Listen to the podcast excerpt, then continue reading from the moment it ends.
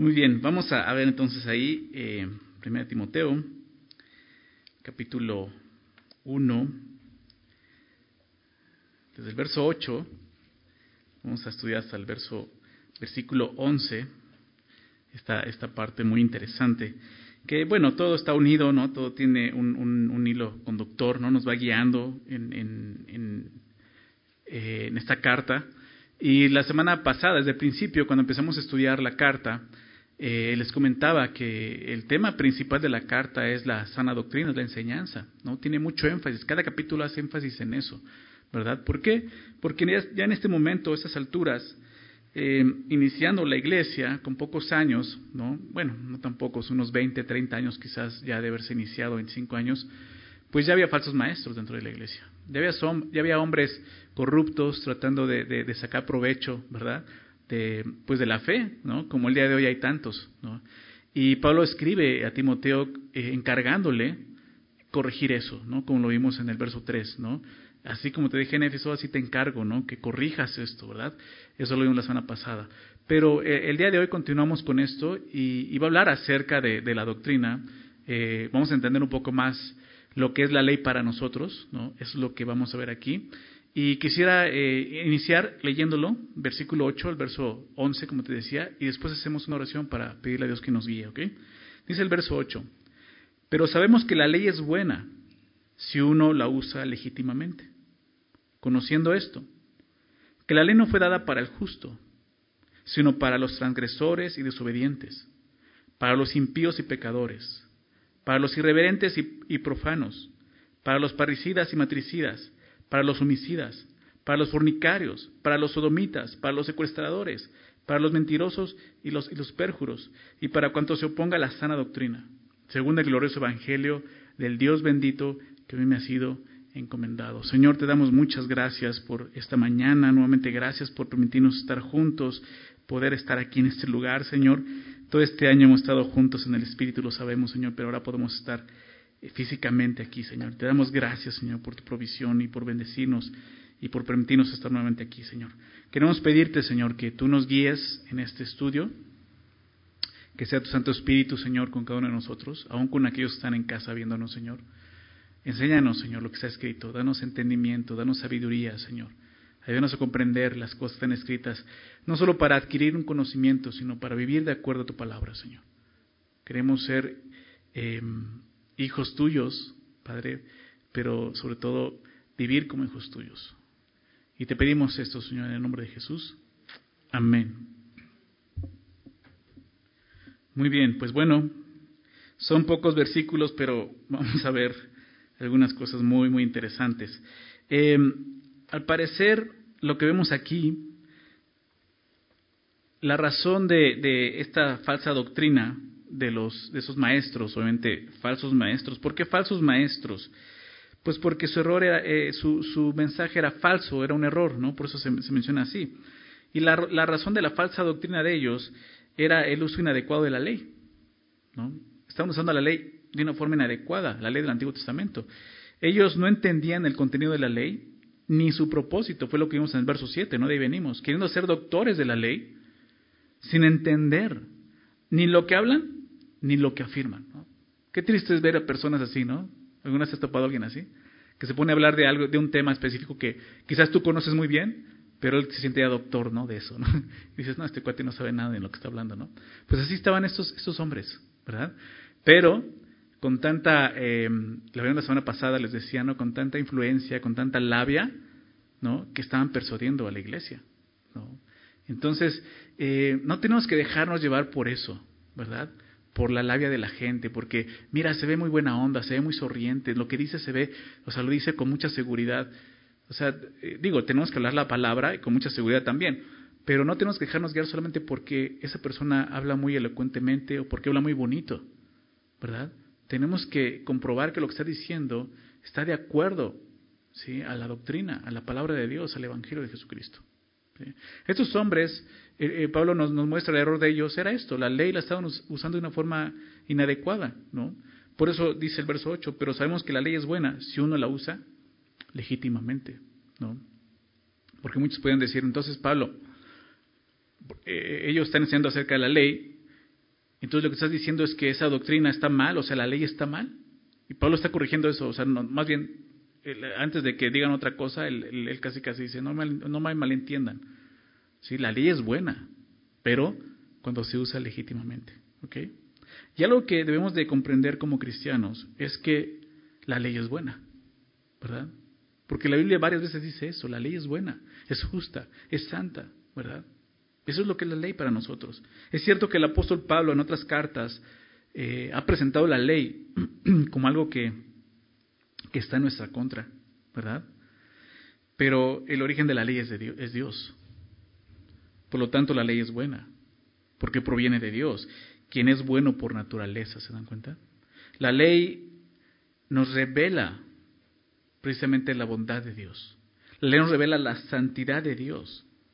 Si la ley es la esencia de Dios y por eso la ley es buena, ¿sí? Porque viene del Dios bueno. Entonces, lo primero que tenemos que entender es eso. Lo Pablo dice, la ley es buena, ¿no? No, no pensemos que no, la ley está mal, eso fue un error. No, no, no, la ley es buena, pero tenemos que usarla correctamente. Por eso dice, si uno la usa legítimamente. Eh, el apóstol Pablo sabe que la ley puede ser mala cuando no se usa legítimamente. Cuando no se usa con la intención con la cual fue promulgada. Eso es lo que está diciendo aquí. Eh, esto apunta a, la manera en que estos hombres usaban la ley. No nos está explicando eso. Ellos no lo usaban con la intención por la cual fue anunciada, por la cual fue promulgada. Ellos la, anunciaban de otra forma. Seguramente estaban siendo legalistas, usando la ley para someter a los creyentes nuevamente a esclavitud.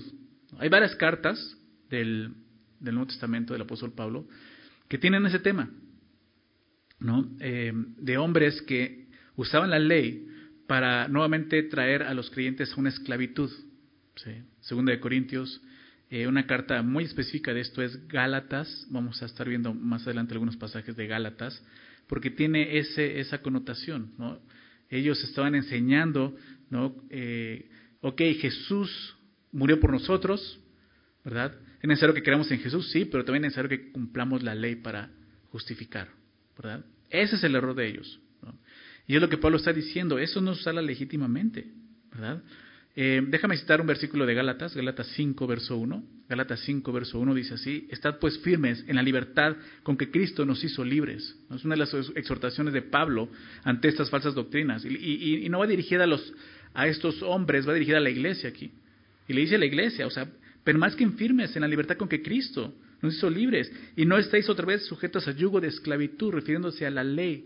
No vuelvan a la ley como, como un sistema de, de, justificación. No fue creada para eso, no sirve para eso.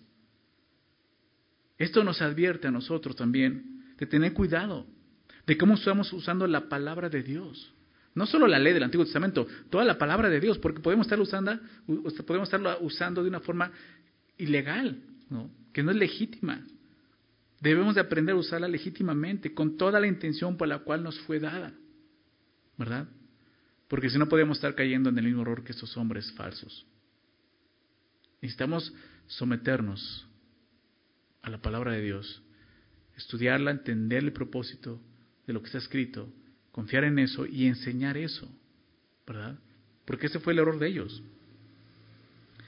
En nuestros días hay muchos hombres y muchas mujeres que usan la palabra de Dios ilegítimamente. La usan para apoyar sus falsas enseñanzas, ¿verdad? Como estos falsos maestros. Muchas doctrinas, ¿verdad? Que rodean a la iglesia el día de hoy, donde muchos están cautivos realmente, están esclavizados. El falso evangelio de la prosperidad es una de ellas, muy común, ¿verdad? Pero tristemente es eso, precisamente, es usar la palabra de Dios de una forma ilegal. ¿verdad? Puedes usar toda la ley y la palabra de Dios, y citan versículos de la ley, para apoyar su falsa enseñanza, ¿se dan cuenta? Y Pablo dice, ahí la ley no es buena, porque te está esclavizando nuevamente, ¿verdad? Te está llevando a hacer algo por obras. No solo está esa doctrina, bueno, de ahí se, se, se, derivan muchas doctrinas, falsas enseñanzas, ¿no? Como esta falsa enseñanza de decretar, declarar, etcétera, también no es bíblica. La palabra de Dios no enseña eso. Nunca vemos eso. ¿verdad? El único que puede decretar algo es Dios. Nosotros no. Nuestra palabra, como muchos dicen, tiene poder, no es cierto. La palabra de Dios tiene poder, la nuestra no. Somos pecadores. ¿Se dan cuenta de eso? Pero qué fácil los hombres caen en esas eh, doctrinas engañosas, ¿se dan cuenta? O sea, eh, eh, este, esto que estamos viendo es para nosotros también el día de hoy, es para la iglesia el día de hoy. La exhortación es esa, o sea, vamos a usar la palabra, pero correctamente. Porque si no lo hacemos bien, podemos caer en el mismo error y estar siendo de tropiezo para muchos. Estos solo son algunos ejemplos de cómo estos falsos maestros siguen presentes en nuestro día, que toman la piedad como fuente de ganancia. Más adelante Pablo lo va a decir así en, en capítulo 6. Y tú lo ves claramente. Toman la piedad como fuente de ganancia. Qué triste, ¿no? Digo, qué condenación, obviamente. ¿verdad? Qué condenación. Jesús lo dijo, ¿no? Pobre de aquellos que hayan tropezar a alguno de estos pequeños. Mejor les hubiera sido eh, haberse atado una cuerda, ¿no? De, una, rueda de molino y echarse al mar, ¿no? O sea, casi casi mejor no hubieran nacido. Mejor hubieran nacido muertos, ¿verdad? Mejor. Porque va a ser grave, su condenación va a ser muy, muy grave. ¿Por qué? Porque aman este mundo y no aman realmente a Dios. Pero triste es que arrastran muchos arrastran a muchos en sus doctrinas. Entonces Pablo está, empezando a corregir esto y enseñando correctamente, ¿ok? Sabemos que la ley es buena si uno la usa legítimamente. Conociendo esto, que la ley no fue dada para el justo, sino para los transgresores y desobedientes, para los impíos y pecadores, para los parricidas y matricidas, para los homicidas. Eh, lo primero que dice el verso 9 es esto, conociendo esto, conociendo esto. Por lo tanto, nosotros debemos de estar conociendo esto, ¿verdad? Debemos de entender y conocer bien esto. Aquí lo dice, conociendo esto. La ley no fue dada para el justo. ¿Se dan cuenta? La ley no fue dada para el justo. ¿Qué, ¿Qué, está diciendo Pablo aquí? De repente podemos entrar en muchos debates. ¿A qué se está refiriendo Pablo aquí? ¿Quiénes, para empezar, o sea, vamos a tratar de, entender a quién se refiere. ¿Quiénes son los justos? Bueno, recuerda la palabra de Dios. Romanos 3 habla acerca de la justicia de Dios por medio de la fe en Jesucristo, ¿verdad? Y quiero citar solamente el versículo 8, Romanos 3, 8, dice, concluimos, esta es la conclusión a la que llega el apóstol Pablo, concluimos pues que el hombre es justificado por fe, sin las obras de la ley. Entonces, ¿quiénes son los justos? los que han sido justificados por fe, no por la ley. ¿Sí lo ven? Los justos solo pueden ser aquellos que han sido justificados por la fe en Jesucristo. ¿Por qué? Porque la ley nunca tuvo el propósito de justificar. Y empezamos a ver el problema, ¿verdad? Ellos estaban usando la ley de esta forma, para justificar al hombre. Entonces, por eso dice, la ley no fue, no fue dada para el justo.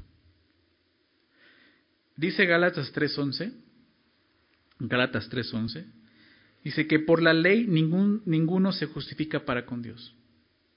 Fíjate lo que dice, y que por la ley ninguno se justifica para con Dios. Dice, es evidente. ¿Por qué? El justo por la fe vivirá, citando a Habacuc. Un pasaje que vemos eh, algunas otras veces en el Nuevo Testamento, Romanos, Hebreos, menciona el justo por la fe vivirá. Por eso, no por la ley, ¿verdad? No dice el justo por la ley vivirá, dice el justo por la fe vivirá. Justicia por medio de la fe, no por medio de la ley. Otro versículo que, nos, va, a explicar esto, y, lo vemos claramente, eh, segunda de Corintios 5, verso 14, segunda de Corintios 5, verso 14, este versículo que dice, porque el amor de Cristo nos constriñe, ¿verdad? ¿Qué significa eso? Me empuja, ¿sí? me lleva a que pensando esto, que si uno murió por todos, luego todos murieron, o sea, vivir para Dios. El amor de Cristo es lo que nos mueve. ¿Se dan cuenta? El amor de Cristo, es el amor de Cristo lo que nos constriñe, no la ley. ¿Verdad? No es la ley. Lo que mueve al creyente no es la ley, es la gracia. ¿Sí lo ven? Entonces Pablo dice que la ley no fue dada para el justo, la ley no fue dada para el justo, porque así era como lo usaban los falsos maestros. Buscaban esclavizar a los creyentes realmente. O sea, a los que ya han sido justificados, ¿se dan cuenta? Aquellos que ya eran justos delante de Dios por la fe en Jesucristo, los estaban llevando nuevamente a tratar de cumplir la ley para justicia. Ese es el punto aquí. Buscaban esclavizar a los creyentes a aquellos que ya habían sido justificados por Dios por medio de la fe en Jesucristo. Ellos enseñaban que también debía de cumplir la ley para ser justificados. Y esta es la doctrina de los judaizantes el día de hoy. O sea, esta doctrina sigue presente en nuestros días. Y fuerte. ¿Verdad? Muy fuerte. O sea, ten cuidado con eso. Aquellos que se acercan diciéndote, no, no, es que este, pues la clave está en, en, en, la ley, ¿no? la clave está en, las raíces hebreas, de ahí es donde venimos, ahí tienes que buscar, ¿no? ya lo vimos la semana pasada hablar de eso, pero ese es el punto aquí.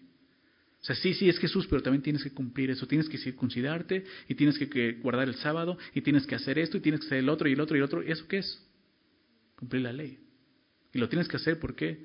Para estar bien delante de Dios. ¿Se dan cuenta? Ese es el error.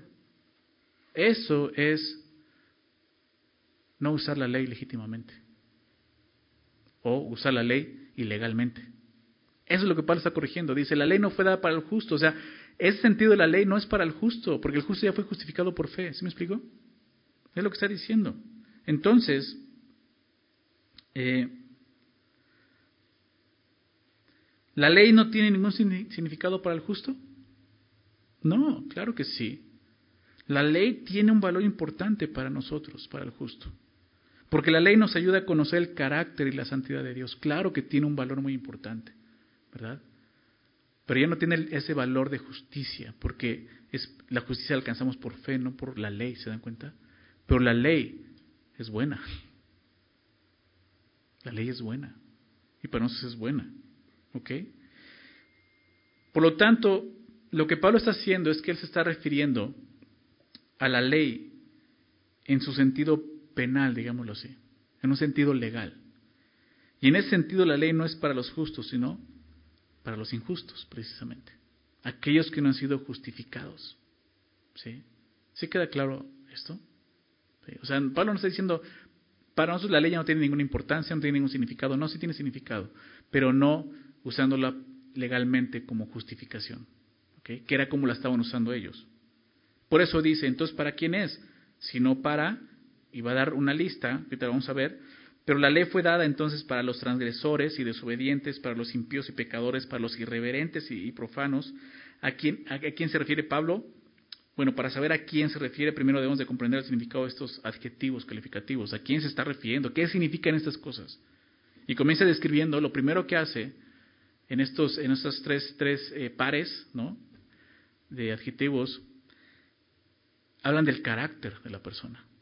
Después va a mencionar sus, sus acciones, ¿verdad? Pero primero habla del carácter. Fíjate lo que dice, los transgresores y desobedientes. Lo primero que dice de ellos es esto.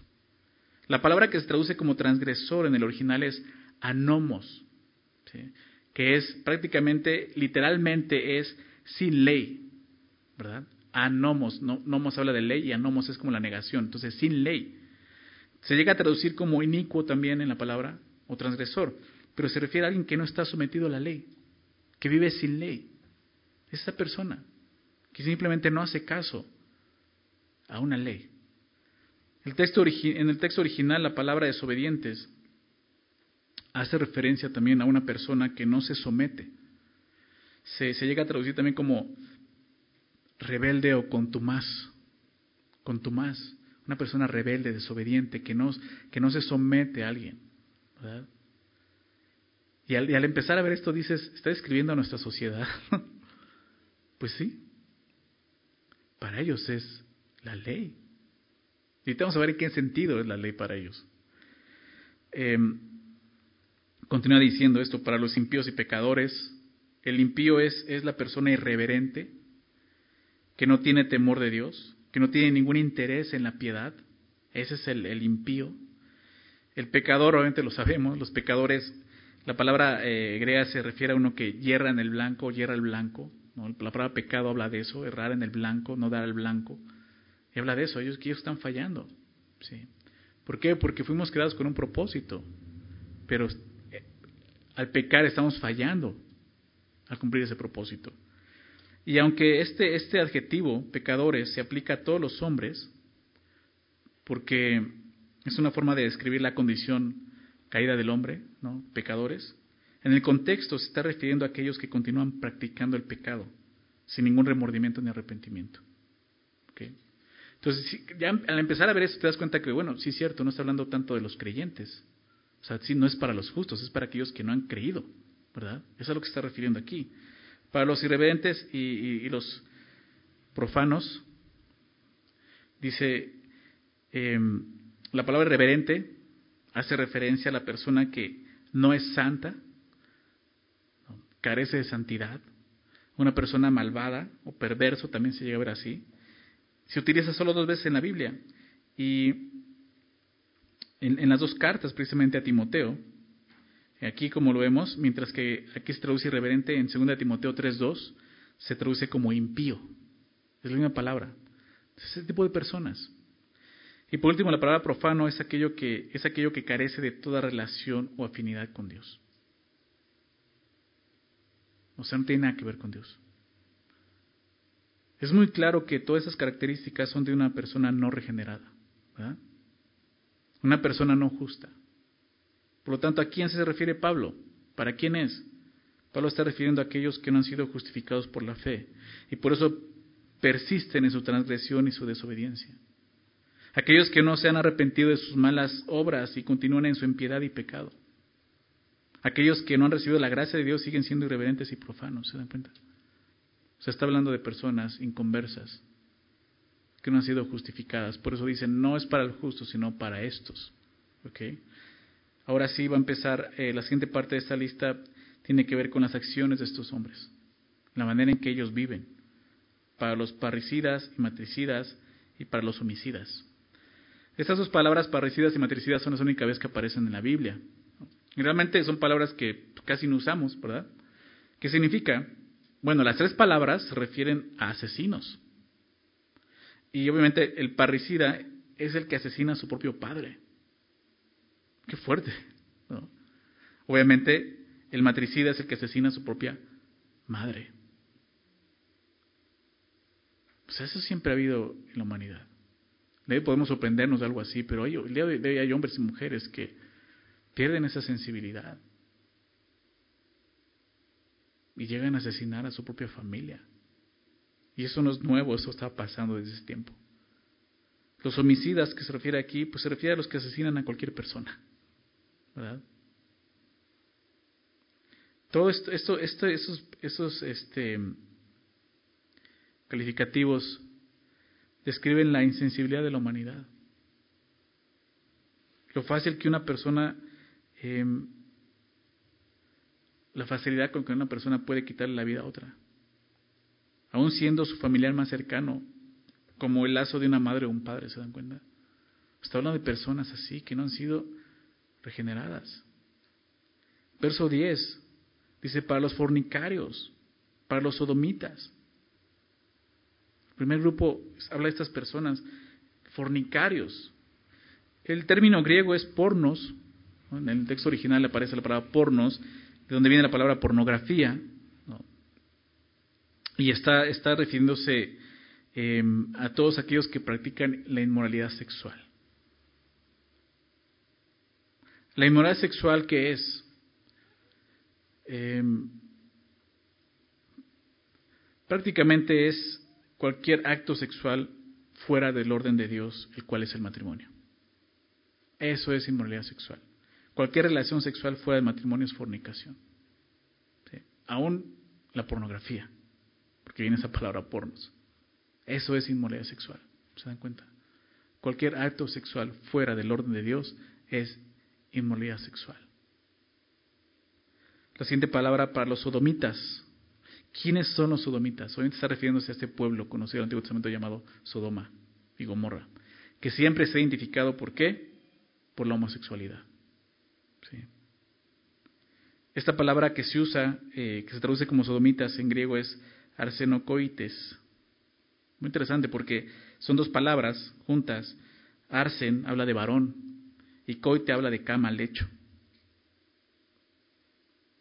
Dice el diccionario Vine, al referirse a esta palabra, dice que habla, eh, denotando a sí mismo la relación carnal, o sea, los que practican la homosexualidad. ¿Se dan cuenta? Digo, aquí se refiere solamente a hombres, ¿verdad? Que se acuestan con hombres. Pero el día de hoy ya tenemos de muchos géneros, ¿verdad? Y, tantas eh, perversidades ya que, se están haciendo, pero está sucediendo. O sea, esa, es la, humanidad, ¿verdad? Estamos hablando de hace dos mil años. O sea, el hombre no cambia por sí solo, necesita Cristo. Por eso la ley fue dada para ellos. ¿Sí? El sigue habiendo esto. Tanta inmoralidad sexual, tanto, tanto eh, homosexualismo, lesbianismo. O sea, es triste. Ya sales a la calle y ya los ves así. O sea, ya ni siquiera tienen pudor alguno. A eso nos vamos a enfrentar. A eso nos vamos a enfrentar. Entre algunos años va a ser más difícil para nosotros. Pero debemos recordar algo. La palabra de Dios tiene poder. ¿Verdad? Y tenemos que confiar en eso. Nosotros estamos leyéndolo aquí, estudiándolo. ¿no? La sana doctrina. Toda esa gente necesita esto, conocer el Evangelio de Jesucristo, la sana doctrina. Por lo tanto, tú y yo necesitamos predicarlo. Podemos ver nuestra sociedad y sí quejarnos y decir, no, de eso habla la Biblia. Dios habla de esto, de los homosexuales, de los lesbianos, de, todo, de todo. Pero ¿qué estamos haciendo? ¿Solamente criticando? ¿Viendo algo que es obvio a todos?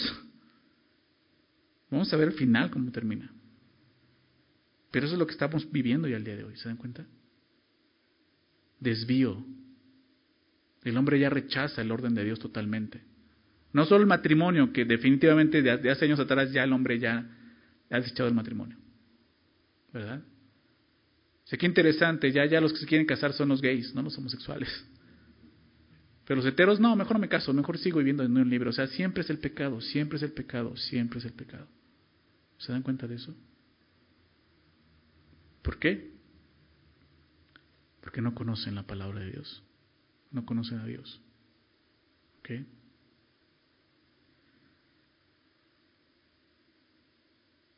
Los sodomitas son estos. Eh, esta es una palabra, la usa en 1 Corintios 6, 9. Digo, esto es para que quede más claro, porque por ahí de repente salen algunas iglesias que dicen que, que ser gay está bien.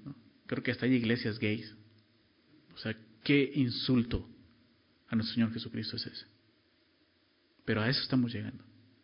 Fíjate lo que dice 1 Corintios 6:9. ¿No sabéis que los injustos no heredarán el reino de, de Dios? No erréis. Como muchos hierran el día de hoy. No erréis. Ni los fornicarios, ni los idólatras, ni los adúlteros, ni los afeminados. Ah, bueno, es afeminado, pero no es gay. Bueno, te va. Ni los que se echan con varones, ¿ya? Pablo dice, está. Esa es una palabra, sodomitas. Los que se echan con varones, hombres con hombres. Romanos 1, lee Romanos 1, es muy claro, ¿verdad? Su extravío. Y claramente dice, Dios los entrega eso. Así quieres vivir.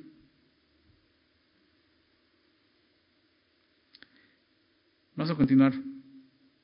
Eh, verso 10, 1 Timoteo 1. Dice ahora, para los secuestradores. Esta palabra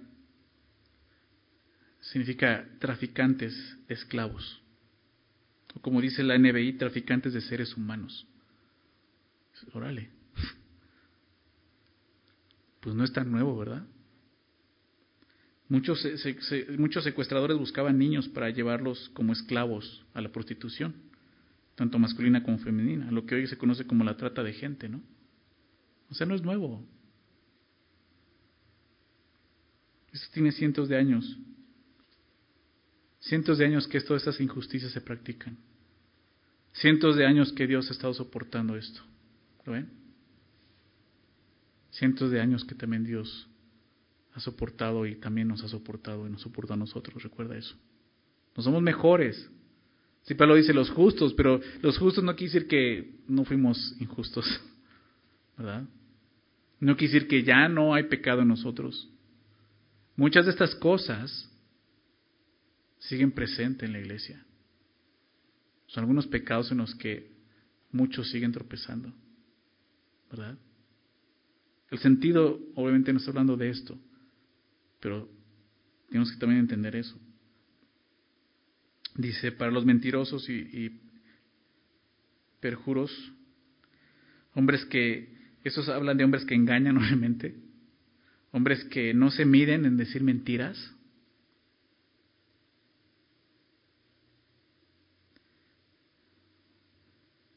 Así era yo. O sea, cuando leía esto de repente decía, no, pues sí. Quizás no llegaba, o sea, al principio, ¿no? A matar y, ¿no? Pero ya cuando llegué aquí dije, no, pues sí. Así estaba. Así vivía en otro tiempo. Habla de aquellos que juran falsamente. ¿no? Te lo juro, te lo juro por Dios. Es más, para que se vea mejor, te lo juro por Diosito. A ese grado, ¿no? ¿Se dan cuenta? Mentirosos, jurar en falso. Y para cuanto se oponga a la sana doctrina, me encanta cómo Pablo ya lo lleva a ese punto, ¿no? Porque ¿quién está poniendo la sana doctrina? Pues falsos maestros, ¿no? Dice, también es para ustedes, lo que pasa es que no lo han entendido. Los falsos maestros de Éfeso estaban actuando como esos hombres, porque ellos mismos estaban oponiendo a la sana doctrina, a la sana doctrina, ¿verdad? Sanas palabras, el Evangelio. Me gusta cómo Pablo se refiere a la doctrina como sana, es, esa forma en que dice la sana doctrina, porque el propósito es mantener sano al cuerpo de Cristo. Ya lo vimos, la edificación de Dios, ¿verdad? Mantener sano al cuerpo de Cristo, así como todos necesitamos comer alimento sano para tener un cuerpo sano, ¿verdad? ¿Lo sabemos? Aunque no lo hagamos. Por lo menos espero que espiritualmente lo hagamos. Así la iglesia necesita una doctrina sana para crecer sana. Es muy sencillo, ¿verdad? Muy lógico. Si no hay una sana doctrina, pues la iglesia no se va a edificar en Dios. ¿Verdad? ¿Y cuántas iglesias son edificadas no en Dios, sino en el hombre? Pues la sana doctrina tiene ese propósito, que una iglesia sea edificada en Dios. Y es sana doctrina. Por lo tanto, busquemos eso, no, no, no, no adulteremos lo que es sano por naturaleza. ¿Verdad? Dice entonces, para cuanto, eh, y para cuanto se oponga a la sana doctrina. Ahora dice el verso 11, según el glorioso evangelio del Dios bendito que a mí me ha sido encomendado. Según el glorioso evangelio del Dios bendito. Quiero hacer algo, quiero leer el verso 8 y el verso 11 juntos, como si los versos 9 y 10 fueran un paréntesis. Fíjate lo leerlo de esa forma. Pero sabemos que la ley es buena si uno la usa legítimamente, según el glorioso evangelio del Dios bendito. ¿Se dan cuenta cómo tiene sentido también? Aquí lo está explicando, cómo legítimamente, según el glorioso evangelio del Dios bendito. Así es como tenemos que usarla, como el evangelio nos enseña. Al leer esto, entonces la palabra según señala algo importante, que la ley es parte del glorioso evangelio del Dios bendito, ¿se dan cuenta? Sin la ley no hay evangelio. ¿Ok? Sin la ley no hay evangelio. Y puedes decir, bueno, ya no estoy entendiendo porque me decías que la ley pues no es para el justo, entonces sí, no es para justificarnos, pero sin la ley no hay evangelio. ¿Por qué? El evangelio sin la ley deja de ser buenas noticias. ¿Por qué? Porque el evangelio serán realmente buenas noticias hasta que te des cuenta de tus malas noticias. Y quien te da las malas noticias, ¿quién es? La ley. ¿Se dan cuenta? Así es como funciona, así se usa legítimamente. La ley te va a mostrar tu condición solamente. ¿Ok? Hasta que la ley cumpla su fin, el cual es realmente condenarte y revelarte tu gran necesidad de un Salvador, el cual es Cristo, es que entonces vas a poder entender el Evangelio. Y quiero que veamos dos pasajes. Acompáñame a Romanos 7, por favor. Nos podemos ver, podemos ver más claramente esto. Romanos capítulo 7.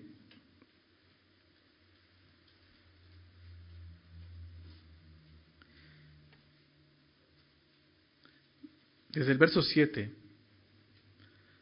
Pablo dice esto. ¿Qué diremos pues? Pregunta. ¿La ley es pecado? Porque hasta este momento Pablo está hablando de la justicia de Dios por medio de la fe. Entonces alguno puede llegar a decir, bueno, ¿y la ley entonces? O sea, la ley entonces es algo malo para nosotros. Dice él, en ninguna manera. Pero yo no conocí el pecado, sino por quién? sino por la ley, ¿se dan cuenta? El mismo les, lo dice, yo no me di cuenta realmente de mi condición, sino por la ley, porque tampoco conociera la codicia si la la ley no dijera no codiciarás, ¿verdad? O sea, por ejemplo, para sacar tu permiso de conducir necesitas conocer las reglas, ¿verdad? De tránsito. Necesitas saber que el semáforo rojo es quédate en casa. no es, es detente, ¿verdad? Necesitas entender que el semáforo amarillo es precaución, o sea, frena, no acelera. Si pasas, ¿no? O sea, ¿te das cuenta de eso? O sea, necesitas entender esas cosas. Y a veces vivimos como si no entendiéramos eso, ¿verdad? Entonces la ley tiene ese propósito, mostrarnos, hey, esto es para esto, detente, ¿verdad?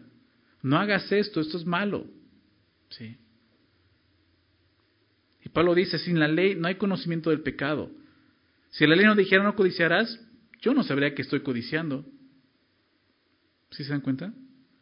Más el pecado, verso 8, tomando ocasión por el mandamiento, ¿no? Y aquí me gusta cómo Pablo personifica el pecado, ¿no? Y el mandamiento, y dice esto, o sea, el, el pecado abusó del mandamiento, ¿no? Produjo en mí toda codicia, porque sin la ley el pecado está muerto. Si no hubiera ley, no hay pecado, lo que está diciendo. Si la ley no dijera no codiciarás, pues no soy codicioso. ¿Dónde dice que soy codicioso? ¿Sí me explico? ¿Te pasaste el alto? ¿Cuál alto? Yo no veo ningún alto. ¿Sí me explico? Eso es lo que está diciendo. Entonces la ley tiene un propósito. Es usarla legítimamente. Mostrarnos que hemos pasado un límite que no debemos haber pasado. Pablo dice, yo sin la ley vivía en un tiempo, pero venido el mandamiento. Cuando llegó el mandamiento el pecado revivió y yo morí. Entonces está diciendo, lo que sucedió fue esto. La ley que hizo le dio vida al pecado, me mostró mi pecado. Y el pecado me mató. La paga del pecado es muerte. Estaba yo muerto, lo que está diciendo. ¿Se dan cuenta cómo opera la ley? Y hallé que el mismo mandamiento que era para vida, porque es el propósito de la ley, si la cumples, ¿verdad? Obviamente nadie puede cumplirla, porque ya hemos pecado. Pero la ley que era para vida, ¿no? ahí me resultó para muerte. Porque el pecado, tomando ocasión por el mandamiento, nuevamente dice esto, me engañó y por él me mató. De repente podemos decir, ay, como que Pablo ya le está echando mucho la culpa al pecado, ¿no? No, o sea, obviamente el pecado está en él, lo va a decir al último, termina diciendo, miserable de mí. ¿Se da cuenta? O sea, el pecado está en mí. ¿Quién me librará de este cuerpo de muerte? Empieza Romanos 8, en glorioso Romanos 8, que empieza ninguna condenación para los que están en Cristo Jesús. Ninguna condenación, porque la ley ya fue cumplida. ¿Se dan cuenta? No es para el justo, porque ya, ya, digámoslo así, ya la cumplimos en Cristo Jesús al creer en Él. Jesús la cumple por nosotros. ¿Verdad? Ya, por eso ya no estamos tú y yo cumplir nada en la ley. Porque para Dios ya lo hicimos, porque Jesús lo hizo. ¿Sí se dan cuenta? Sigamos aquí. Entonces, dice él, porque el pecado tomando ocasión por el mandamiento me engañó y, y por él me mató. De manera que la ley, la verdad, es santa y el mandamiento santo, justo y bueno. O sea, Pablo está diciendo, no, no es pecado, no es algo malo, es algo bueno. Me muestra mi condición, estoy muerto. Verso 13, luego lo que es bueno, la ley, vino a ser muerte para mí. En ninguna manera. Sino que el pecado, o sea, la, la, ley realmente no viene a matarme. Lo que mató fue el pecado. La ley me mostró que estoy muerto, pero por el pecado, ¿ok? Sino que el pecado, para mostrarse pecado, produjo en mí la muerte por medio de lo que es bueno, a fin de que por el mandamiento el pecado llegase a ser de manera pecaminosa. Está diciendo, o sea, la ley nos está mostrando nuestra condición. Y eso lo podemos ver, o sea, estos, esta lista que veamos en Timoteo y, y veamos a nuestra sociedad ahí, es lo que está pasando. Vivimos en una sociedad que está muerta. Porque no conoce a Dios, no conoce la ley. Siguen pensando que la homosexualidad es algo natural. No es cierto. No es algo natural, es pecado. Decir que el homosexual es algo natural es decir, Dios me hizo así. Obviamente ellos ni siquiera creen en Dios. Pero es decir, Dios me hizo así. O sea, entonces Dios comete errores. No. ¿Se dan cuenta de eso? Es el pecado. Porque sabemos que la ley es espiritual, verso 14, más yo soy carnal vendido al pecado. Aquí, o sea, Pablo nos está enseñando el problema real, está en nosotros. Porque lo que hago no lo entiendo, pues no hago lo que quiero, sino lo que aborrezco, eso hago. Y si lo que no quiero, esto hago, apruebo que la ley es buena, está mostrando, o sea, a pesar de que yo puedo conocer la ley y decir, ok, yo quiero seguirla, pero no lo puedo hacer, muestro que el problema está en mí, no en la ley. ¿Verdad? De manera que ya no soy yo quien hace aquello, sino el pecado que mora en mí. El problema es el pecado que está en mí. Soy un pecador. La ley me ha mostrado eso. Ahora vayamos eh, a, Gálatas 3, por favor. Gálatas 3, otro pasaje que te decía, esa carta que está escrita precisamente eh, en contra de estas falsas enseñanzas como los judaizantes. Fíjate lo que dice Gálatas 3, versículo 19. Si tienes de estas Biblias con títulos, Probablemente el título aparece y dice el propósito de la ley, ¿verdad? Habla de eso. ¿Cómo usarla legítimamente? Aquí lo vemos.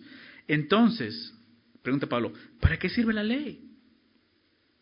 O sea, Pablo, si tú estás diciendo que la ley, ¿no? ya no nos justificamos, justificamos por medio de la ley, Jesús eh, cumplió la ley por nosotros, fue maldito por nosotros, dice eh, también Gálatas, entonces, ¿para qué está la ley? Entonces, ¿para qué sirve la ley? Dice Pablo, fue añadida a causa de las transgresiones. Fue añadida. Y lo vemos claramente. El hombre, el hombre no comenzó a pecar cuando Dios le dio su ley a Moisés. ¿Estás de acuerdo? El hombre pecaba desde el inicio, desde Génesis 3. Entonces, años más adelante Dios añade la ley para mostrar la condición del hombre. Pablo dice en Romanos 2, hay una ley escrita en el corazón del hombre. O sea, aún esa ley en la conciencia está haciendo eso que está haciendo. O sea, matar es algo malo, o sea, lo sabemos. Hasta el, el ateo más ateo sabe que matar es algo malo, ¿verdad? Esa es la ley escrita en el corazón del hombre. Pero aquí está hablando de la ley del Antiguo Testamento y dice entonces fue añadida a causa de las transgresiones hasta que viniese la simiente Aquí fue hecha la promesa y fue ordenado por medio de ángeles en medio de un, mediador, hablando de Moisés. Y el mediador no es el, no es el de uno solo, pero Dios es uno. La promesa obviamente está hablando de Jesús. Pero ve lo que dice verso 21. Luego la ley es contraria a las promesas de Dios, porque de repente podemos empezar a, a verlo de esa forma. Entonces es contrario a lo que Dios prometió. En ninguna manera, dice Pablo, porque si la ley dada pudiera vivificar, si la ley pudiera dar vida en verdad, como justificando la justicia fuera verdaderamente por la ley. Si la ley tuviera la capacidad de, dar vida a un pecador que está muerto, entonces no, no, no, no necesitaríamos la promesa, no necesitaríamos, no necesitaríamos eh, eh, la fe, ¿verdad?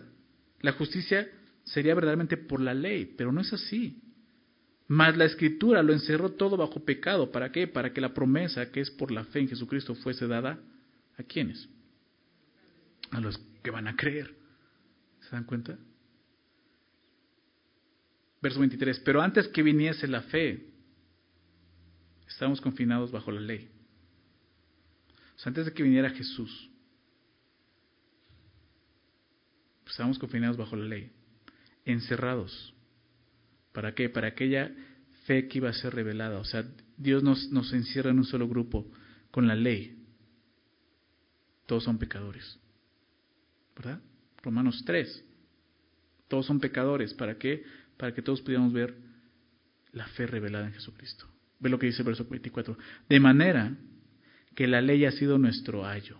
La palabra ayo habla de tutor.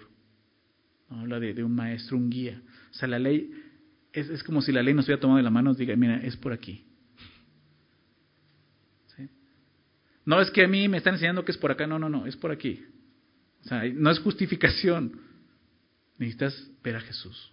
Porque es lo que dice. Ha sido nuestro ayo. ¿Para qué? Para llevarnos a Cristo. Esa es usar la ley legítimamente. Dios dice eso en su palabra. Dios dice esto, no, este, no hurtarás. Por lo tanto, eres un pecador. ¿Has robado alguna vez? ¿Verdad? ¿Sí? Es un pecador. Pero está Jesús que vino a morir por tus pecados. ¿Se dan cuenta? Entonces, de manera que la ley ha sido nuestro ayo para llevarnos a Cristo, a fin de que fuésemos justificados. ¿Por qué? Por la fe, no por la ley, por la fe. Entonces, por eso te decía, según el glorioso Evangelio, según, o sea, la ley es parte del Evangelio, porque sin la ley no hay buenas noticias. ¿Verdad? Tiene que, tenemos que entender nuestras malas noticias para que entonces veamos el Evangelio y digamos, wow, buenas noticias. Porque qué error es ese. Muchos siguen predicando eso. No predican la ley, no predican el pecado. Entonces la gente dice, Jesús murió por mí, ¿por qué? Pues porque me ama. Ah, sí, sí, porque me ama, porque pues yo soy bueno. ¿Se dan cuenta de la corrupción del, del Evangelio que está el día de hoy en nuestras iglesias también? Gente que no entiende su condición y por qué Jesús lo salvó. Y obviamente el Evangelio se trata del hombre, no se trata de Dios. Por eso es importante entender que la ley es parte del Evangelio. La ley nos muestra nuestra condición y entonces vas a entender que el Evangelio no se trata de mí, yo soy un vil pecador. El Evangelio se trata de la gloria de Dios. Por eso dice el glorioso Evangelio del Dios bendito. ¿Verdad? Déjame terminar eso de Gálatas. Lo vemos ahí, ¿no? A fin de que fuésemos justificados por la fe, pero venida la fe ya no estamos bajo ayo, o sea, ya no estamos bajo la ley, no es para el justo. Venida la fe ya no estamos bajo, bajo ayo, pues todos sois hijos de Dios por la fe en Cristo Jesús. Ojo, todos sois hijos de Dios, ¿quiénes? Los que han creído por fe. Ese contexto, no todos como seres humanos, por la fe en Cristo Jesús lo dice claramente.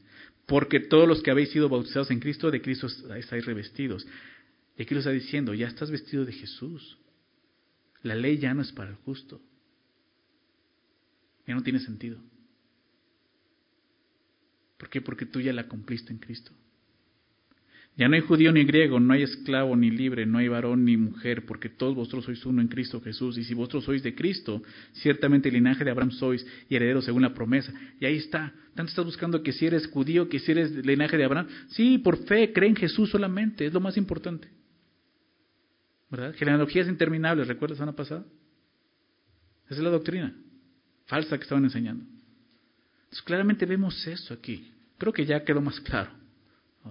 Por eso Pablo dice, según, regresando a Timoteo, según el glorioso, el glorioso evangelio del Dios bendito. ¿Cómo lo expresa Pablo tan lindo? Según el glorioso evangelio. El evangelio es glorioso, ¿por qué? Porque busca justificar al pecador. ¿Se dan cuenta? Justificar al pecador, no condenar al justo, que era lo que estaban haciendo esos hombres, condenando a aquellos que ya habían sido justificados. Entonces Romanos 8.1, ahora pues ninguna condenación para los que están en Cristo Jesús. No. ¿Sí se dan cuenta? Es la forma de usar legítimamente la ley de Dios. Justificar al pecador por medio de la fe. El glorioso evangelio del Dios bendito es el único que puede salvar al pecador, por eso es glorioso. Por eso Pablo lo ve así, es glorioso. Y la siguiente semana vamos a ver cómo esto, este glorioso evangelio, actúa en él. Lo, lo, va a enseñar cómo actúa en él, lo vamos a ver la siguiente semana. Pero bueno, eh, del Dios bendito, ¿no? Me encanta cómo dice, Dios es bendito por eso, por lo que hizo, por sus buenas noticias. Es el evangelio de Dios, no es el evangelio del hombre. La palabra evangelio, recuerda, son buenas noticias, buenas nuevas. Son las buenas nuevas de Dios. Dios, en su gracia y misericordia, nos ha dado salvación por medio de Jesús. No merecíamos eso. Y Dios nos ha dado salvación. Termina Pablo diciendo esto, que a mí me ha sido encomendado. Que a mí me ha sido encomendado. Este Evangelio le fue encomendado a Pablo y nos ha sido encomendado a todos nosotros también, los que hemos creído en él. ¿Se dan cuenta? Entonces esto es para nosotros. Nosotros tenemos que estar anunciando el Evangelio, predicando el Evangelio. Esa es la encomienda, ¿verdad? Lo vimos en Marcos. Ir por todo el mundo, predicar el Evangelio, hacer discípulos, ¿verdad? Es la encomienda. Nos quejamos de la sociedad, nos quejamos de este mundo cada vez más corrupto, cada vez más pecador. Pero ¿qué estamos haciendo? Tenemos una encomienda. Tenemos un glorioso mensaje. ¿Verdad? Anunciemos el mensaje. Como es, legítimamente. Hablemos como es. Eres un pecador. Y no lo hago por ofenderte. No, lo hago porque soy intolerante. Lo hago porque Dios te ama. Necesitas entender que Él vino a morir por tu pecado. Si tú no crees, vas a morir en tu pecado. Necesitas creer en Jesucristo para salvación. Cree y sé salvo. Cree. Cree que tu condición no te va a alcanzar. Porque muchos dicen, bueno, también he hecho cosas buenas. Eso no te va a alcanzar para justificarte. Eres un pecador.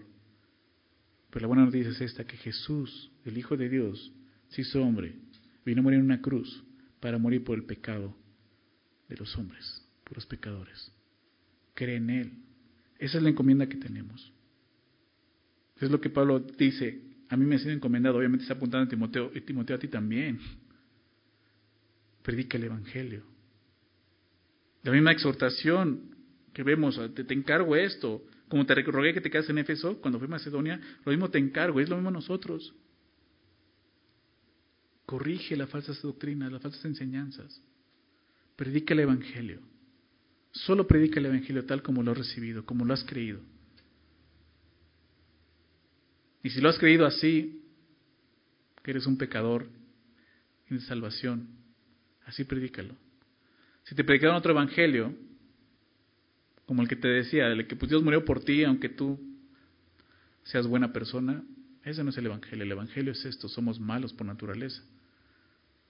La ley tiene ese propósito de decirte, mira, estás sucio, lo, he dicho otras veces, este ejemplo tan claro de, de cuando te despiertas en la mañana, vienes al espejo para ver tu rostro que está sucio, ¿no? Pero no te vas a lavar con el espejo, te vas a lavar con el agua, ¿verdad? El espejo solamente está mostrando tu condición, eso es la ley. ¿Sí? Estoy sucio, necesito que alguien me limpie. Y ven al agua. El Espíritu Santo, Señor Jesús, ya hizo todo. Ya hizo todo para que cualquier persona, no importa lo que haya cometido, no importa cómo haya sido, como esas personas rebeldes, transgresores, patricidas, matricidas, asesinos, etcétera, no importa, no importa. El sacrificio de Cristo alcanza y sobra, ¿verdad? Alcanza para poder justificar al que realmente cree en Jesús, no importa lo que haya hecho, cómo haya sido. Creer en Jesús para salvación. Eso es el Evangelio de Jesucristo. Es lo que Pablo está diciendo. Hey, esto es el Evangelio. Usémoslo correctamente. ¿sí? Como fue escrito y como nos fue dado. Vamos a terminar dando gracias a Dios. Vamos a hacer una oración y pedirle esto al Señor. Que podamos con fe también salir afuera y hablar del Evangelio. No importa cómo nos vean sabiendo que es el poder de Dios para salvación, ¿ok? Señor, muchas gracias por tu palabra, gracias por bendecirnos un día más, al estar juntos nuevamente, Señor, estamos tan, tan gozosos de poder estar juntos y escuchar tu voz y, y tener este ánimo, Señor, de tu palabra, Señor, que es para nosotros ha sido tu poder, Señor. El Evangelio, gracias, Señor, gracias porque tú nos has dado vida, lo hemos vivido, lo hemos experimentado, es real. Un día en tu misericordia, Señor, nos mostraste nuestro pecado y sí fue con tu ley. Nos mostraste, Señor, nuestra rebeldía, nuestra desobediencia, nuestra transgresión. Y nos llevaste al Salvador, que es Jesucristo. Gracias, Padre. Gracias por esas personas que enviaste a nuestras vidas con esa encomienda, Señor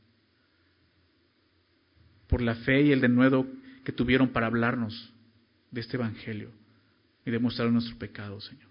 Gracias por la vida de ellos. Ahora ayúdanos a tomar ese mismo papel, Señor. Salir, Señor, a la calle y predicar tu Evangelio, Señor. Porque sí, nuestra sociedad, esta lista sigue describiendo a nuestra sociedad, Señor. Y más que nunca, nosotros necesitamos hablar, necesitamos anunciar el glorioso Evangelio de nuestro gran Dios bendito que eres tú, Señor. Danos de nuevo para hacerlo, Señor. No importa, no importa lo que eso signifique, Señor. Tenemos un mensaje importante, Señor. Ayúdanos siempre a darlo legítimamente, Señor, correctamente. Gracias, Señor, por tu palabra nuevamente. Gracias por animarnos, por recordarnos la manera en que tú nos alcanzaste. Gracias, Señor Jesús, por haber muerto en la cruz por nosotros, por haber dado tu vida por nosotros. Gracias, gracias, Padre. Eres bendito.